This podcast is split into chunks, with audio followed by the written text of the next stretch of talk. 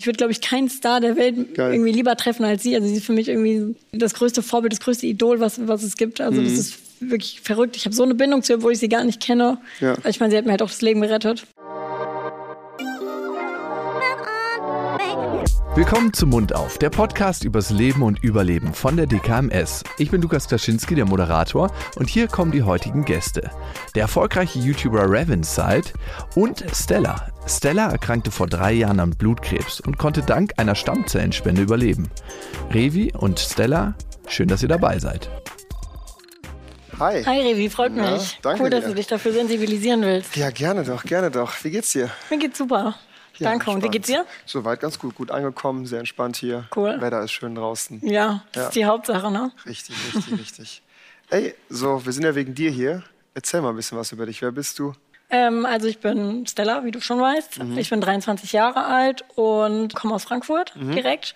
Und ähm, ja, wir sind ja hier, weil ich vor zwei Jahren an Leukämie erkrankt bin mhm. und auch Stammzelltransplantiert wurde. Mhm. Wie ist denn das damals gewesen? Du warst dann 21, wenn ich jetzt richtig ja, rechne. richtig hat sich das irgendwie schon angebahnt? So, also ich würde sagen, wir steigen einfach direkt ins Thema ein, weil deshalb sind wir ja hier. Ja. Du bist ja noch relativ jung gewesen tatsächlich und da setzt man sich ja eigentlich auch gar nicht damit auseinander. So, das ist ja dann irgendwie da, dann hat man Symptome. Wie hat sich das alles so, also wie hat das angefangen, dass das so den Weg genommen hat? Also mir ging schon längere Zeit nicht mehr so gut. Ich habe mich halt extrem schlapp gefühlt. Ich hatte Kopfschmerzen. Ich hatte ständig irgendwelche Infektionen, Erkältungen und ähnliches. Und das sind halt relativ unspezifische Symptome. Mhm. Ich habe auch zu dem Zeitpunkt einen neuen Job angefangen und habe das dann halt so ein bisschen darauf geschoben, dass ich halt einfach Stress oder sowas, ja ne? genau ja, und ja. einfach ein bisschen erschöpft bin, halt einfach, weil das ungewohnt ist für mich halt so viel zu arbeiten. Ja. Jedenfalls bin ich dann in die Berufsschule gegangen und meine Berufsschullehrerin hat gesagt, ich sehe überhaupt nicht gut aus mhm. und ich soll mir bitte Blut abnehmen lassen. Okay. Weil sie das halt von Woche zu Woche beobachtet hat und ich denke, dann kann man das ganz gut feststellen, als wenn es jeden Tag gesehen wird. Dir, ne? ja, ja, total, total. Ich bin auch ganz froh drum. Und ja, dann habe ich mir Blut abnehmen lassen und am nächsten Tag kamen dann halt schlechte Ergebnisse. Mhm. Wie hast ja. du darauf reagiert? Also zu dem Zeitpunkt habe ich das noch nicht so ernst genommen. Ich dachte halt, ich habe irgendwie eine Infektion oder so, weil ja. bis dato wusste ich halt nur, dass meine Blutwerte einfach schlecht sind und ich mhm. wenig Zellen habe generell.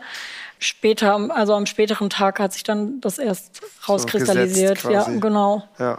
Wie hat deine Familie darauf reagiert und Freunde? Also das ist ja schon erstmal, sag ich mal, erstmal ein Schicksalsschlag auf jeden ja, Fall. Ja, ne? auf jeden Fall. Also ich war ähm, bei der Diagnose mit meinen beiden Eltern zusammen. Meine mhm. Schwester war zu dem Zeitpunkt im, im Ausland. Mhm. Und ähm, wir sind natürlich alle in Tränen ausgebrochen. Also zu dem Zeitpunkt wussten wir halt gar nicht, wie es jetzt weitergehen soll, wie meine Chancen sind oder ja. man weiß ja gar nichts, auch generell über die Erkrankung. Ich meine, man setzt sich so nicht damit auseinander. Ja, ich war ja zu dem Zeitpunkt ein Laie, waren wir alle. Ja. Ich denke, das hat auch noch ein paar Wochen gedauert oder ein paar Tage gedauert, bis wir das auch wirklich realisiert haben. Mhm. Aber es war schon also ein schrecklicher Tag. Wir haben einfach den ganzen Tag geweint halt. Absolut nachvollziehbar, ja. absolut nachvollziehbar. Ja. Weil man hat halt dann einfach nur diese Aussage und dann weiß man natürlich gar nicht, was folgt jetzt, ja. diesen Chancen und so weiter und so fort. Man kennt das ja alles. Ja, ja, vor ne? allem, es kommen so viele Infos auf einen zu und die Ärzte, die erzählen so viel und alle Leute um einen rum, ja. Ein, ne? Man nimmt es aber gar nicht so wahr. Man kann das gar nicht alles aufnehmen in dem Moment, weil man wie in so einem Tunnel ist. Ja, man ist halt nur gefangen in dem Moment, ja. wo man halt weiß, okay, das ist jetzt meine Diagnose und jetzt wird sich mein Leben drastisch ändern auf jeden Fall. Ja, ne? ja. Aber das hat auch ganz lange gedauert, bis ich das realisiert habe. Ja, ja. Also ich glaube, so der erste Zeitpunkt, wo ich das realisiert habe, war, da stand ich im Bad und habe mir eine Haarnadel aus, es war schon nach Beginn der Chemo, mhm. und äh, da stand ich im Bad und habe meine Haarnadel aus den Haaren gezogen, habe halt gesehen, dass da ganz viele Haare dran hingen mhm. und dann, ja, hat man es halt dann auch wirklich realisiert. Endgültig quasi dann halt realisiert. Ne? Ja, ich glaube, es ist halt ein langer Prozess, bis man wirklich halt versteht, was überhaupt ja. da vor sich geht, ne, tatsächlich. Ja, also total. symptomatisch sagst du, war es halt so, dass es wirklich nur das heißt nur, also du warst schlapp, müde, ja. durchgehend erkältet und sowas. Also Dinge, die einem vielleicht gar nicht auffallen, wenn ja. man nicht wirklich bewusst auf sich selber achtet und solche Geschichten. Ja, ne? total. Ne? Auch wie gesagt, man auch vor allem wenn man jung ist, glaube ich, schiebt man das halt auf andere Dinge eher, als an das sowas ist ja zu denken. normal, ja. dass man halt irgendwie, wenn man eigentlich unterwegs mal feiern ist oder so, dass man dann irgendwie krank ja. ist oder man ist durchgehend gestresst ja. und so. Das ist ja fast schon Volkskrankheit irgendwie in jungen Jahren. Ja, ich hatte halt auch so Schwächeanfälle, wo ich dann einfach zusammengebrochen bin, aber ich hatte halt schon immer einen niedrigen Blutdruck und bin mhm. als Kind mhm. immer umgekippt. Deswegen, es war halt nichts irgendwie, was ich irgendwie an irgendwas festmachen konnte oder vielleicht auch wollte, ich weiß es nicht. Okay, crazy, crazy, crazy. Aber wie gesagt, also cool, dass deine Berufsschullehrerin da so reagiert hat. Ne? Ja, auf jeden Fall. Ich meine, ich weiß nicht, was passi passiert wäre. Mhm. Als ich eingeliefert wurde, war es schon sehr akut. Ja, also war es, war es ein relativ später Zeitpunkt oder wie, als erkannt worden ist? Ja, also ich hatte 80 Prozent Blasten, das heißt 80 Prozent unreife Zellen, also Krebszellen mhm. quasi. Mhm. Also es war schon knapp an der Grenze. Wir konnten auch viele Dinge einfach, wir mussten sofort auch mit der Thera Therapie beginnen. Ja. Also wir haben, glaube ich, drei Tage später mit der Therapie schon begonnen. Okay. Ja. Was hat das dann für dich gemacht? Also das heißt, du bist dann wahrscheinlich erstmal aus der Schule ausgeschieden, ja. direkt ins Krankenhaus wahrscheinlich und dann ging es sofort los.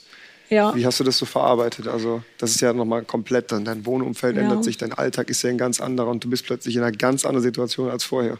Ja, man muss halt auch bedenken, dass man halt wirklich abgeschattet ist, weil man ja. halt ja kein Immunsystem hat. Man ist wirklich in so einem Isolationszimmer auch mhm. gefangen quasi und so das Leben ist so on hold.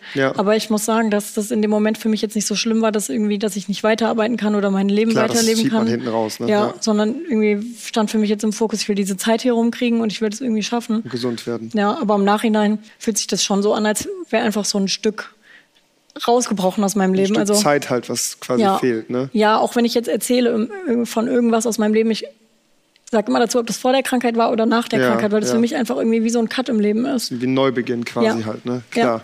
Wie lange hat das insgesamt gedauert? Also ich hab, äh, wurde im April 2019 eingeliefert und habe dann erst ähm, so eine Konditionierungstherapie bekommen, also Chemotherapie, weil das auch 15 Tage dauert, bis man so eine Feindiagnose kriegt. Das heißt, es hätte auch sein können, dass ich gar nicht stammzelltransplantiert werden muss. Mhm. Und genau, dann habe ich diese Chemo bekommen und war halt im Zelltief. Dann kriegt man halt so ein Zelltief, wo man halt quasi kein Immunsystem hat. Mhm. Wo man dann auch ähm, sehr anfänglich, also genau, man für darf, andere Krankheiten und sowas ist. Genau, man muss total aufpassen. Also ja. weil da kann wirklich jede kleine Krankheit kann einen umbringen, auch eine mhm. Erkältung. Mhm. Klar.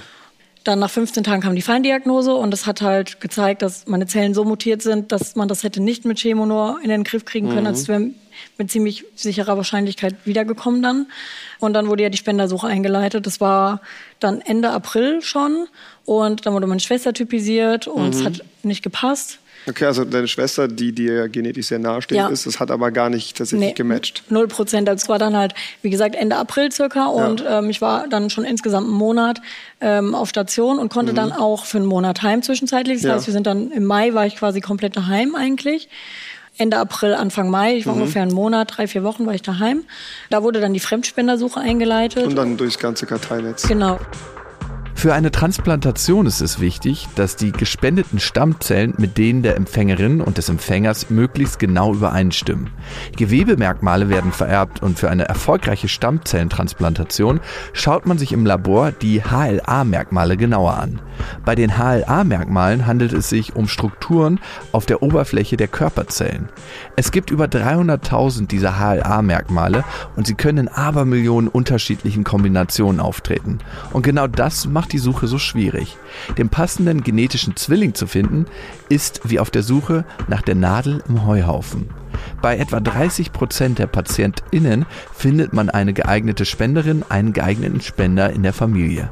Die Wahrscheinlichkeit der Übereinstimmung unter Geschwistern ist am höchsten, da sie die gleichen Gewebemerkmale je zur Hälfte von Vater und Mutter vererbt bekommen. Die Gewebemerkmale der Eltern hingegen passen im Regelfall nur zur Hälfte.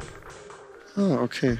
Schau mal. Okay, und bei deiner Schwester hat es halt leider nicht gepasst, ne? Ja, man denkt halt, die Schwester, die steht einem so nah, sie müsste ja. genetisch ja eigentlich passen, aber.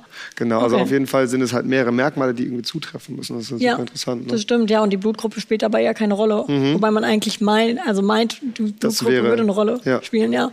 Überhaupt nicht. Okay. Ja.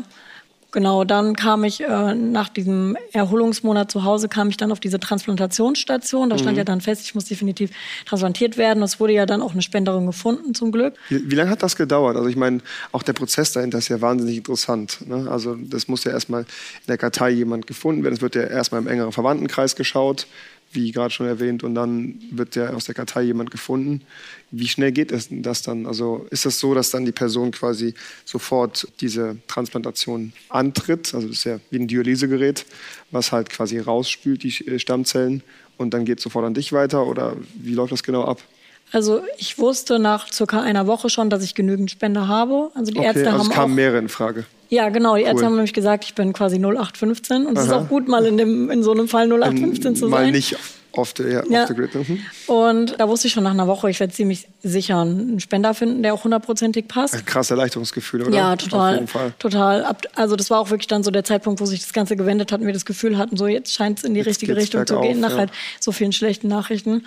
Und dann wurden ähm, drei Spender angefragt, immer hintereinander. Mhm. Und die konnten aus unterschiedlichsten Gründen leider nicht spenden. Und dann wurde die vierte angefragt. Und es war dann nach einem Monat dann so weit, dass ich dann quasi die Spende bekommen habe quasi. Also es hat ungefähr einen Monat gedauert. Sehr cool. Das war echt schon ziemlich schnell gewesen tatsächlich. Ja, ne? total. Das ist eigentlich so der Optimalfall, den es da quasi Ja, so auf jeden Fall. Hat, ne? Ich hatte halt auch eine super zuverlässige Spenderin. Es mhm. hängt natürlich auch immer noch von den Spendern selbst ab. Klar die Überwindung, glaube ich, ist natürlich dann auch immer so die Frage ja. halt ein Stück weit. Ne? Ja, natürlich, man registriert sich dafür und mhm. ich glaube, vorher viele machen sich viel auch keine Gedanken, was das dann wirklich bedeutet im ja, Endeffekt. Ja. Wobei der Prozess ja eigentlich super easy ist. Ja, ne? Also das ist ja wirklich nichts Schmerzhaftes oder Gefährliches. Ja. Das ist halt wie Blutspenden. Ein bisschen länger dauert es. Ne? Genau, in 80 Prozent der Fällen kannst du ja wirklich über eine Blutentnahme einfach entfernen. War bei dir auch so? Ja. ja? Ich habe es auch als Infusion dann quasi wieder reinbekommen. Also es war. Also eigentlich super, super, super unspektakulär tatsächlich, ne? Also ich habe mir so eine Transplantation, stellt man sich ja dann schon auch wie so ein richtiger Eingriff vor. Eingriff ja, genau. Vor, ne? ja. Und äh, ich hing eigentlich nur eine halbe Stunde an der Infusion und das war's. Das ist Wahnsinn, dass das dann quasi halt für dich der Beginn von einem neuen Leben ja, halt eigentlich total. einleitet halt. Ne? So ja. eine kleine, so eine halbe Stunde, die das komplett lebensverändert gewesen ist. Ne? Ja, so eine halbe Stunde, an, an der man einfach nur an einem Beutel hängt mit mhm. Flüssigkeit drin, das ist ja. schon verrückt. Wahnsinn, sehr cool. Wie ist denn das gewesen mit Freunden? Ich sehe gerade, du hast hier so ein paar Grußkarten ja. mitgebracht. Du warst auf einer Isolationsstation, hast du gesagt. Du konntest in der Zeit auch keinen Besuch wahrscheinlich empfangen, ne? Doch, Besuch konnte ich das schon ging, empfangen, ja? aber halt, ich habe es aufs Nötigste redu reduziert. Mhm. Also ich habe es versucht, klein zu halten. Was hast du in der Zeit so gemacht? Also man ist ziemlich fertig. Also ich habe eigentlich die meiste Zeit sogar geschlafen. Mhm. Ich habe gar nicht so viel mitbekommen. Aber ansonsten hatte ich ja mein Handy, ich habe telefoniert. Meine Mama war zum Beispiel jeden Tag da. Die war, mhm, die ist cool. gar nicht von meiner Seite gewichen, bis heute auch nicht. Sehr cool. Und äh, die hat mich durch kein Prozedere allein gehen lassen, auch heute, wie gesagt, immer noch nicht. Geht ja. sie zur großen Untersuchung, geht sie immer noch mit. Mhm. Sehr schön, dass die Familie das so supportive gewesen ja, ist, auf ja. jeden Fall. Ich glaube, das schweißt dann nochmal ganz anders zusammen halt, ne? Ja, total. Wenn man sowas gemeinsam durchsteht, auf jeden Fall. Ja, ich finde, man stellt dann auch total fest, wer, wer an der Seite bleibt und wer nicht an so, in so mhm, Zeiten halt. Also es ist wirklich, wie man es immer so sagt, in schlechten Zeiten merkt man, wer die Wahren sind. Ja, ja, ja. Gab es ja noch Freunde, die da wirklich ein bisschen sich distanziert von haben, weil die damit nicht ganz klar gekommen sind oder so? Ja, also es gab einige tatsächlich, die sich distanziert haben, gar, gar nicht mehr gemeldet haben, nicht mhm. gefragt haben, wie es mir geht. Ich weiß nicht, was für Faktoren es hat. Es wird wahrscheinlich ja. auch seine Gründe haben.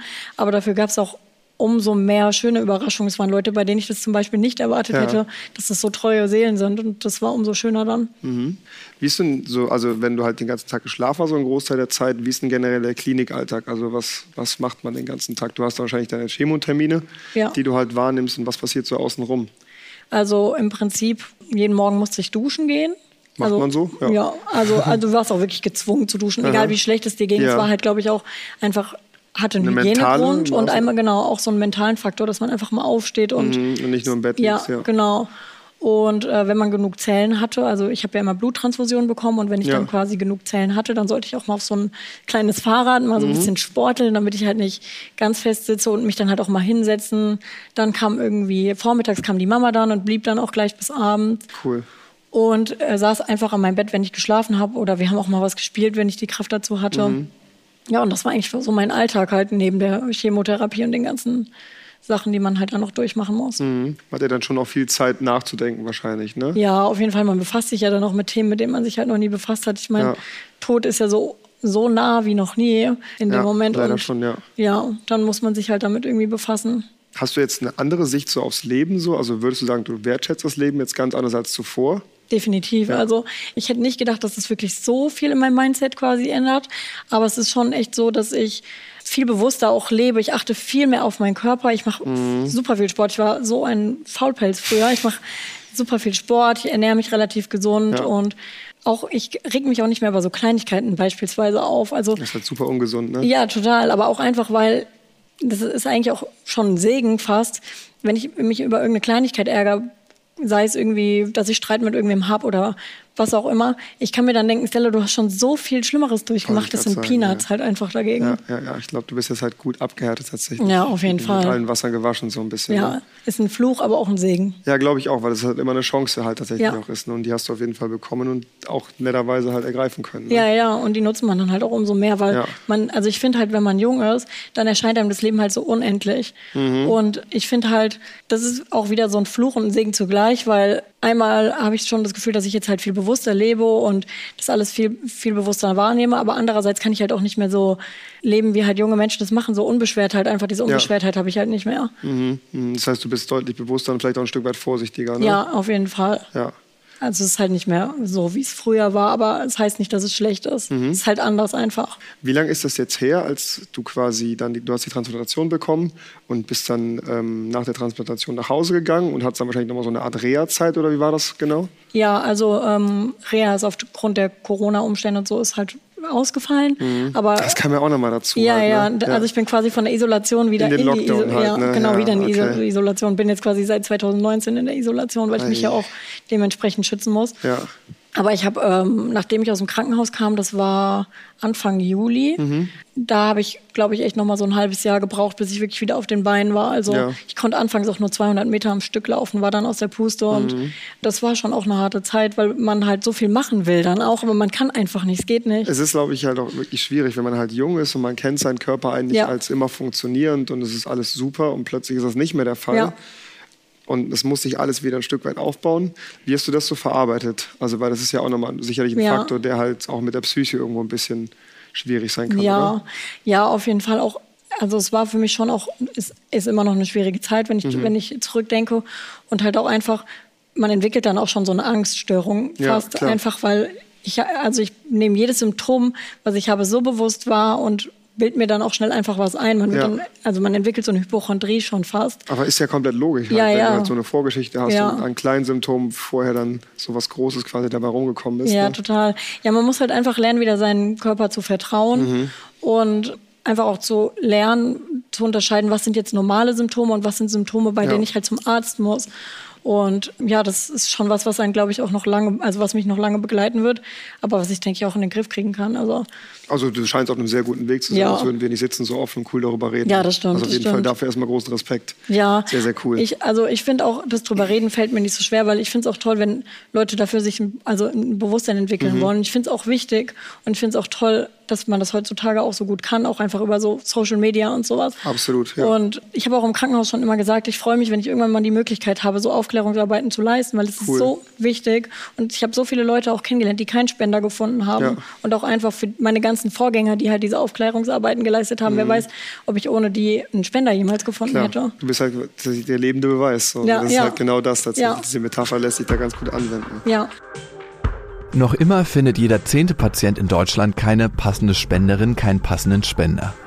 Das ist der Grund, warum es so viele freiwillige StammzellenspenderInnen braucht. Wenn die Suche und die Spende aber erfolgreich waren, sind die PatientInnen im Anschluss an die Transplantation auf Medikamente angewiesen. Diese unterdrücken die Immunabwehr, um eine Abstoßungsreaktion zu vermeiden. Denn die körperfremden und für die Abwehr zuständigen Immunzellen der Spenderin oder des Spenders sind in der Lage, den Körper der Patientin oder des Patienten als fremd zu erkennen und ihn anzugreifen. Die Abstoßungsreaktion richtet sich hauptsächlich gegen Haut, Leber, Darm und Augen des Patienten oder der Patientin und kann unter Umständen lebensbedrohlich sein. Aus diesem Grund werden die PatientInnen nach einer Stammzellentransplantation mit einer Reihe von Nachsorgeuntersuchungen regelmäßig überwacht. Auch die Fruchtbarkeit kann durch Chemo- und Strahlentherapie beeinträchtigt werden. Eine Krebsbehandlung kann zudem auch starke Auswirkungen auf die psychische Gesundheit haben. Wie geht es jetzt weiter für dich so? Also du hast das jetzt, wie lange ist das jetzt her, sage ich mal? Das ähm, ist jetzt dann 2019 war es. 2019 ja. ist es gewesen, genau. Wie, wie ist jetzt genau der, die Nachbearbeitung des Ganzen? Also ich war ähm, jetzt zwei Jahre auch in der Studie, da wurde ich mhm. sehr ähm, genau kontrolliert und musste auch regelmäßig Knochenmarkspunktion machen. Mhm. Da wird quasi einem eine Nadel in das Knochenmark reingeschoben und Knochenmarksflüssigkeit wird rausgesaugt. Das ist Tut quasi, das weh? Ja. Das erste Mal war sehr schlimm, da habe ich auch geschrien wie am Spieß, aber mhm. mittlerweile geht es auch unter Schmerzmitteln und Beruhigungsmitteln und das funktioniert ganz gut. Ja. Da wurde ich, also musste ich alle drei Monate eine Knochenmarkspunktion machen und trotzdem so einmal im Monat zur Blutkontrolle kommen. Und ähm, jetzt nach den zwei Jahren, das ist so quasi eine Marke, die man dann bricht, das, da ist es relativ unwahrscheinlich, dass nochmal der Krebs wiederkommt. Mhm. Werde ich jetzt auch nicht mehr so engmaschig kontrolliert. Also ich komme alle drei, vier Monate mal zur Blutkontrolle, wenn ich nicht wieder vor der Tür stehe, weil ich Angst habe, dass ich irgendwas anderes haben könnte. Mhm. Aber ja, unsere Punktionen sind auch nur noch so einmal im Jahr. Mhm. Also es wird jetzt immer seltener. Cool. Okay, also halt auch die Nachpflege ist natürlich halt ganz, ganz wichtig, dass ja. man halt dann Gibt es denn irgendwie einen, einen bestimmtes Datum oder einen Zeitraum, wo dann gesagt wird, hey, ab jetzt bist du klinisch geheilt und es ist jetzt sehr unwahrscheinlich, dass es nochmal wiederkommt? Also nach fünf Jahren gilt man quasi dann wirklich offiziell als geheilt. Mhm. Und äh, ich glaube, da muss ich auch nicht mehr zu Kontrollen kommen. Und bei dir ist es jetzt schon zwei Jahre tatsächlich jetzt. Ja, genau. Ja. Also drei Jahre habe ich noch. Ja. toi, toi, toi. Aber, Keep on going, ja, auf jeden Fall. Ja, aber zwei Jahre sind schon mal, also ist schon mal eine Marke, die man durchbricht. Also ich weiß, dass damals auch die Ärzte zu mir gesagt haben, wenn du zwei Jahre geschafft hast, dann kannst du dir schon relativ sicher sein, dass nichts ja. mehr passieren wird. Ja. Also natürlich ausschließen kann man es nicht, aber, aber ich bin jetzt auf der sicheren Seite. Ist schon eine große Erleichterung auch gewesen. Ne? Ja, auf jeden ja. Fall, ja. Ist halt ja auch ein zweiter Geburtstag, den ich jetzt habe. Den wird, ja, auch, stimmt, wird stimmt, auch gefeiert stimmt. wie ein den, Geburtstag. Wollte ich gerade sagen, das gebührt dir auf jeden Fall. Du sollst auch feiern dürfen. Ja. Was machst du jetzt gerade? Gehst du jetzt gerade äh, wieder arbeiten oder ja? Ja, also ich hatte ja eine Ausbildung damals gemacht mhm. und die wurde quasi dann das Jahr pausiert, wo ich dann ausgefallen bin. Das war wirklich genau ein Jahr eigentlich. Ja. Und ähm, die mache ich jetzt gerade fertig. Genau. Okay. Genau, cool. also ich bin jetzt fertig auch dieses Jahr und dann ah, gucke ich, wo mein Weg mich noch hinführt. Sehr cool, cool.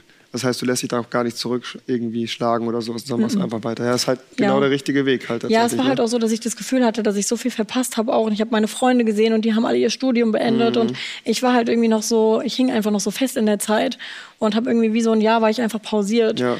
Und, ähm, Zusätzlich zu Corona ja, sowieso halt. Ja, genau. Ja. Und ähm, deswegen freue ich mich jetzt, wenn die Ausbildung fertig ist cool. und ich dann auch wieder einen Schritt weiter gekommen bin. Und ich bin zum Beispiel dann auch letztes Jahr ausgezogen und mhm. einfach um halt so viel wieder nachzuholen und das Ganze so ein bisschen zu kompensieren. Cool. Ja.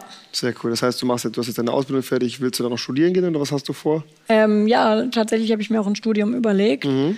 Gerne auch in so eine medizinische Richtung, aber das so ein Medizinstudium ist schon ganz Ich glaube aber, das motiviert tatsächlich, weil es ist ja, ja, auch auf einer gewissen Ebene super interessant halt zu verstehen, so was passiert da überhaupt im Körper ja. und es ist super crazy, dass solche Sachen überhaupt möglich sind heutzutage. Ja, ne? Ich befasse also, mich auch super viel mit so Medizinkram, aber ich dachte halt vielleicht, dass ich in so eine Psychologie-Richtung gehe und halt mit Schwerpunkt an Onkopsychologie mache. Also mhm. dass man da auch Krebspatienten betreut. Ja. Ich wurde damals ja auch von einer Psychoonkologin dann begleitet das in der Das wird auch wahrscheinlich unglaublich geholfen haben tatsächlich. Ja, auf ne? jeden Fall. Also man kriegt einfach auch Tipps mit auf den Weg, die ein normaler Mensch einem halt nicht geben kann. Mhm. Weil ich mhm. meine, jeder in, mein, also in meinem Umfeld war selber überfordert mit der Situation.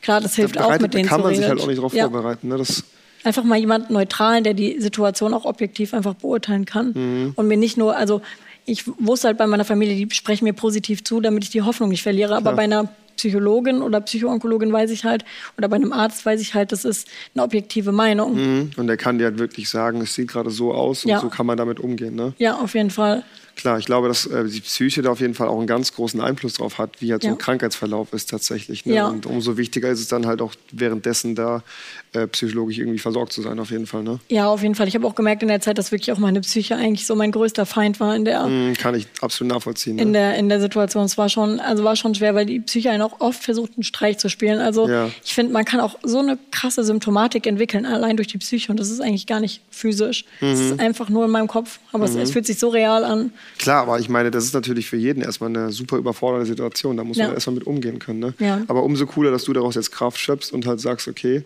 ich gehe den Weg jetzt für mich selber, weil ich es halt interessant finde. Ne? Ja, auf das jeden Fall. Das ist ja auch ein super interessantes Gebiet tatsächlich. Ja, auf jeden Fall. Und ich habe halt auch gemerkt, dass es, ich habe auch schon andere Personen auf ihrem Weg begleitet jetzt, mhm. also mit den Kontakt gehalten während der Transplantation oder Angehörigen und so. Und ich habe einfach auch gemerkt, das ist was, was mir Spaß macht, was ich gerne mache, weil ich halt auch einfach einen Bezug dazu habe. Sehr cool, sehr cool. Ich glaube, es ist auch als, als Spender oder Spenderin halt super, super, ein super geiles Gefühl, tatsächlich halt sagen zu können, hey, ich kann jetzt nur, das ist ja wirklich tatsächlich, das ist ja wie gesagt nur eine Blutspende letztendlich, kann ich lebensverändernd und lebensrettend halt sein muss halt ein unglaublich geiles Gefühl auch tatsächlich sein, halt das irgendwie ja. teilen zu können und Ne? Ja, es ist halt auch so viel Fehlinformation im Lauf, was halt auch die Leute stoppt, quasi davor, sich zu mhm. registrieren. Ich meine, ich habe schon von vielen Leuten gehört, die dachten, es geht ans Rückenmark und das die hat ja schneiden dir den Rücken auf und ja, das genau. passiert halt nicht. Ja. Das hat ja auch nichts mit dem Rückenmark zu tun, Überhaupt es geht ja ums nicht. Knochenmark. Ja. Und äh, deswegen finde ich jetzt Aufklärungsarbeit ja auch so wichtig. In 20 Prozent, wie gesagt, halt gar nicht ja, genau. betroffen davon. Ne? Ja, wie gesagt, es ist halt eine Blutentnahme, wie du schon gesagt hast, und damit rettet man halt ein komplettes Leben. Mit vier, fünf Stunden, so lange wie das dauert, rettet man halt ein komplettes Leben. Und ich meine, ich habe ja noch so viel potenzielle Lebenszeit. Ich bin ja ein junger Absolut, Mensch. Absolut, absolut. Und mit den paar Stunden, also ich will das gar nicht runterreden, was meine Spenderin für mich geleistet hat. Mhm. Aber hat sie mir halt einfach ein komplettes Leben noch ermöglicht und das ist schon groß. Das ist schon verrückt, ich. dieser Hebel quasi. Ja, ja, ja, total. Hast du sie schon getroffen tatsächlich? Ähm, also nach zwei Jahren kann man, also ich habe anonym Briefkontakt die ersten zwei Jahre gehalten. Ja. Das muss anonym, also anonym erfolgen mhm. die ersten zwei Jahre. Und äh, nach zwei Jahren, also nach meinem zweiten Geburtstag, also zweiten, zweiten Geburtstag, mhm. habe ich direkt einen Antrag ausgefüllt, dass ihre, also dass meine Daten ihr übermittelt werden können. Und sie kann sich dann melden sie hat das dann auch ausgefüllt ja. und dann haben wir die Daten beide bekommen, also Ach, jeweils. Cool, zeitgleich. Ja, und äh, ich habe sie dann direkt angerufen Aha. und ähm, also es war, war super schön und es war auch echt ein verrückter Zufall. Es klingt echt verrückt. Aber ich habe zwei Jahre gesagt, ich glaube, dass sie irgendwo aus dem Norden kommt, so Bremen, Hamburg da in der Nähe. Mhm. Und ähm, dann habe ich die, also die Daten bekommen und habe die Adresse gegoogelt und habe gesehen, sie kommt neben, also aus einem Ort neben Bremen direkt. Ach, crazy. Ja, total verrückt. Und ähm, ja, ich habe sie direkt angerufen dann und es ist auch ein junges Mädchen, 27 mhm. Jahre alt. Und ja, wir haben uns super verstanden und haben jetzt auch nochmal telefoniert, auch länger, weil es war am Anfang auch also so ein bisschen holprig man, man halt. muss halt erstmal reinkommen ins Gespräch. Ja, es ist halt eine fremde klar. Person. Das erste Gesprächsthema ist, dass sie mir das Leben gerettet hat. Das ist schon merkwürdig. Ja, ja absolut. Das und, ist kein einfacher Gesprächseinstieg. Ja, ne? ja, und wir haben jetzt auch also sie hat mir vorgeschlagen, und das habe ich mir auch immer so vorgestellt, dass wir uns mal in Hamburg dann bald treffen. Und ah, ja, cool. da warte ich noch drauf. Ich freue mich. Sehr cool, sehr cool.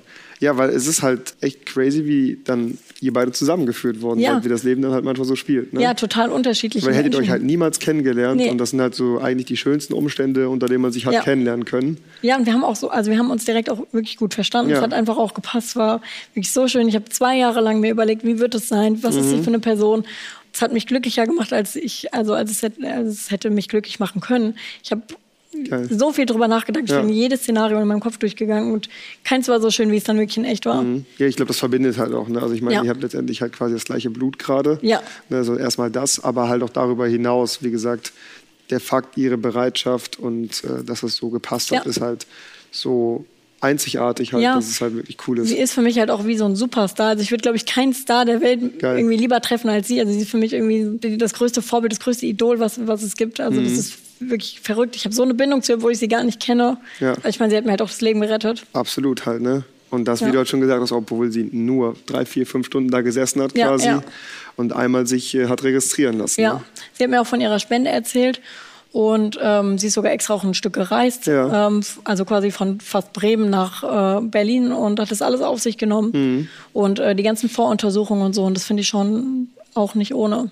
Klar, auf jeden Fall. Aber auch da wieder, wie gesagt, es ist ja nicht ja. so, es ist ja nicht so ein Riesending. Ja. Ne? Es ist ja eigentlich so einfach quasi. Und das, ja. du, du, bist halt das beste Beispiel dafür. Das finde ich halt so verrückt, das halt zeigt, hey, das ist kein, kein riesiger Apparat. Du musst nicht operiert werden im Regelfall. Und es ist so einfach machbar, jemandem das Leben äh, komplett zu retten, zu verlängern und ein neues Leben zu schenken. Ja, auf jeden Fall. Ich meine, sie hat ein paar Termine wahrgenommen, wurde ja. durchgecheckt. Ich meine, das ist ja auch nochmal super für einen selbst, dann weiß man auch, bin ich gesund. Bin ich gesund, ja eben. Das ist genau. ja eigentlich eine Win-Win-Situation. Und es gibt äh, auch was zu essen, habe ich gehört. Ja, das habe ich, hab ich, auch gehört. ja. Für den Blutdruck. eben, ne? So, warum nicht? Ja, ja. ja. Und ähm, ja, wie du, wie du schon sagst, es ist echt ein geringer Aufwand im Vergleich dazu, was es halt bewirkt. Ich meine, es ja. hat mir jetzt echt, ich meine, wenn ich Glück habe, lebe ich noch 50, 60 Jahre. Ja, hoffentlich sogar Und, noch länger. Ja, vielleicht sogar ja. noch länger. Und äh, das mit, also jemanden 50, 60 Jahre zu schenken mit vier Stunden, ist schon. Eigentlich verrückt, dass das geht, ja, ne? aber sehr, sehr cool. Wie ist es bei dir im Freundeskreis gewesen? Hat sich das auch dahingehend so ein bisschen sensibilisiert, dass Leute dann gesagt haben, hey, ich äh, lasse mich jetzt auch in die Kartei aufnehmen, ich teste mich jetzt auch kurz. Äh, ist das ein Ding gewesen? Ja, ich glaube, alle meine Freunde haben sich registrieren lassen. Es haben auch alle gehofft, dass sie für mich auch direkt als Spender in Frage ja, ja, kommen. Ja. Aber ich finde, das zeigt auch nochmal, dass viele sich auch erst registrieren lassen, wenn sie einen wenn persönlichen halt Bezug haben. ja, in Kontakt und kommen. ja, es hat sich aber echt fast jeder eigentlich für mich registriert. Meine komplette Familie ist registriert mhm. und also ich glaube, das hat schon bei einigen auch das Umdenken angeregt. Mhm. Gerade Leute auch, die einen Hintergrund haben, also Eltern haben oder Großeltern haben, die eine andere Ethnie haben, das ist auch wünschenswert, weil in Deutschland sind natürlich viele Leute äh, sensibilisiert, aber es gibt auch ärmere Länder, wo das natürlich nicht so Klar, es ist ja auch ein weltweites ist. Ding. Ne? Ja, genau. Ja. Und ich habe halt viele Leute kennengelernt, die halt einen anderen, anderen Hintergrund haben und halt keinen Spender gefunden haben, weil sie halt einfach irgendwie die Eltern oder sie selbst kommen aus einem anderen Land wo halt sowas wie die DKMS halt nicht so groß ist, weil es mhm. halt ärmere Länder sind. Ja, also quasi halt nochmal ein ganz anderes globales Problem. Ja, halt, ne? ja. Deswegen ist es, ähm, glaube ich, auch echt einfach wichtig. Ja. Egal ob Mann oder Frau oder was mhm. für eine mhm. Herkunft, gerade mit, mit einer anderen Herkunft. Ab wann kann man wichtig. das machen, weißt du das? Also ja. ab 18 Jahren kann man sich kann man spenden und ab mhm. 17 Jahren kann man sich registrieren auch. Ach, super. Ja. Cool. Ja, wie gesagt, also ich glaube, es ist auch super wichtig, dass es halt Leute wie dich gibt, die ihre Geschichte halt erzählen und ganz unverblümt und offen darüber halt auch reden, wie beschissen es eigentlich ist, aber ja. wie geil es auch eigentlich ist, dass es halt die Möglichkeit gibt und wie ja, lebensrettend und ja. lebensverändernd das Ganze halt sein kann, ja. indem man sich da halt einfach in die Kartei aufnimmt. Ja, man muss halt auch mal überlegen, dass man einfach ein Immunsystem komplett austauscht. Also mein komplett blutbildendes Absolut, System ja, wurde einfach ausgetauscht. Ich meine, bei einer Niere oder so kann man sich das ja vorstellen, das ist ein greifbares ist halt ein Organ. Organ aber das ist halt was ganz anderes. Ne? Ja, ist, ich meine, das Immunsystem ist auch ein Organ, das ist halt nicht greifbar. Ja. Und ich finde das schon echt krass, was heutzutage alles möglich ist. Und mhm. das halt, wie gesagt, mit so einem geringen Aufwand eigentlich. Ja, absolut, absolut. Aber wie gesagt, genau das ist halt das Ding. Deine Story ist da halt, glaube ich, wegweisend für viele Leute. Ja. Und äh, wird auch für viele Leute hoffentlich eine Motivation sein, äh, da sich in die Kartei aufnehmen zu lassen. Ja, ich bin auch echt froh, dass es halt wirklich so perfekt gelaufen ist. Die Ärzte haben gelauf, äh, gesagt, es läuft wirklich wie im Lehrbuch auch. Ja. Und so kann man den Leuten halt auch mal zeigen, es kann wirklich auch richtig gut laufen. Mhm. Und das ist eine Chance wert einfach. Ja. Und ich meine, wenn man, wenn man sich registriert, dann ist man ja, man unterschreibt ja keinen Vertrag, man ist ja nicht dran gebunden. Eben, man genau, kann sich ja immer genau. noch überlegen, aber allein halt jetzt oder nicht. die Möglichkeit zu geben, ja. hey, wenn mein Erbgut, meine ja. Stammzellen und äh, mein Blut halt irgendwo gebraucht werden, dann bin ich halt bereit dafür und bin halt da. Dann kann ich ja in der Theorie immer noch sagen, nein, möchte ich nicht oder das passt ja, gerade eben. nicht. Ne? Aber zumindest halt schon mal die Möglichkeit, Statistik zu geben, äh, das kann hier ein Match geben mit mir ist doch das Einfachste der Welt. Ich, ich glaube, das ändert auch nochmal was in einem, wenn man dann wirklich auch jemand hat und man weiß, das Leben von ihm hängt halt vielleicht auch eben, ein bisschen von mir eben. ab. Und ähm, ich glaube auch viele denken einfach, die sind verpflichtet mit dieser Registrierung. Es ist keiner verpflichtet, es wird keiner gezwungen. Ja. Und das finde ich ist eigentlich auch ganz wichtig, noch den Leuten mit auf den Weg zu geben. Und du wirst ja auch, wie gesagt, super gut aufgeklärt. Ne? Dir wird erklärt, was passiert. Und du wirst vorher, wie du schon gesagt hast, durchgecheckt an sich ist es eigentlich ein No-Brainer. Absoluter ja, No-Brainer. Ja. Das ist wie ein Organspendeausweis, das hat man halt einfach. Ne? Ja, genau. Ja. ja. und das haben auch nicht viele Leute. Ja, also, Ich finde, ähm, jeder sollte sich einfach registrieren mhm. und Nein sagen kann man immer noch. Und wenn man dann vielleicht einen Bezug hat oder einfach halt weiß, da, da, sitzt jemand und könnte jetzt überleben mit meinen Zellen, ja. dann glaube ich, macht es, also macht, gibt es einem noch mal so ein anderes Mindset einfach. Hm, ich finde ich find die Größe halt immer, wie gesagt, super interessant, wenn man das auf so ein philosophisches Level hebt, dass dann so eine kleine Zellenkultur quasi ja. in der Gänze ausmachen kann. Ja. Durch so einen einfachen Schritt. Ja, und das wird einfach übers Blut entnommen. Man verliert ja nicht mal wirklich Blut, weil es, es wird, wird, ja wieder reingebildet. Ja. Genau, richtig. Aber es wird ja auch, glaube ich, wieder reingepumpt in der ja. anderen Seite ja. und nur die Stammzellen werden quasi richtig, rausgefiltert. Die Stammzellen bilden sich wieder neu und du hast überhaupt keinen Verlust davon. Das ja, und du kriegst ja vorher auch ein Medikament, ähm, was deine Stammzellbildung anregt, damit du überhaupt gar nicht irgendwie zu wenig Stammzellen hast. Du hast absolut keinen Nachteil dadurch. Ja, nee, überhaupt nicht. Du schenkst halt nur Leben. Ja, eben. Ich finde, das fasst ganz gut zusammen. Absolut. Ja, ey, hast du noch irgendwas, was du erzählen möchtest? Irgendwas, was du noch loswerden willst? Nee, aber ich hätte mal eine Frage an dich. Ja, mach das gerne. Würdest du dich registrieren? Ja, safe. Sonst wäre ich ja nicht hier. Würdest du dich auch jetzt registrieren? Ich würde es jetzt machen, ja. Und würdest es vielleicht zusammen machen? Lass es machen. Cool. Auf geht's. Vielen Dank an unsere Gäste Stella und Revi. Abonniert diesen Podcast gerne auf Spotify, Apple Podcasts, Amazon Music, Deezer und allen gängigen Podcast-Plattformen. Auf Apple Podcast oder auch auf Spotify könnt ihr diesen Podcast auch bewerten und das hat zum Beispiel Clara getan. Sie schreibt, super toller Podcast und ich hoffe, ihr könnt den ein oder anderen dazu bewegen, sich registrieren zu lassen und vielleicht irgendwann ein Leben retten. Das Registrieren ist ganz einfach. Weitere Infos dazu findet ihr auf der Homepage der DKMS. Und wir hören uns das nächste Mal wieder bei Mund auf, der Podcast übers Leben und Überleben.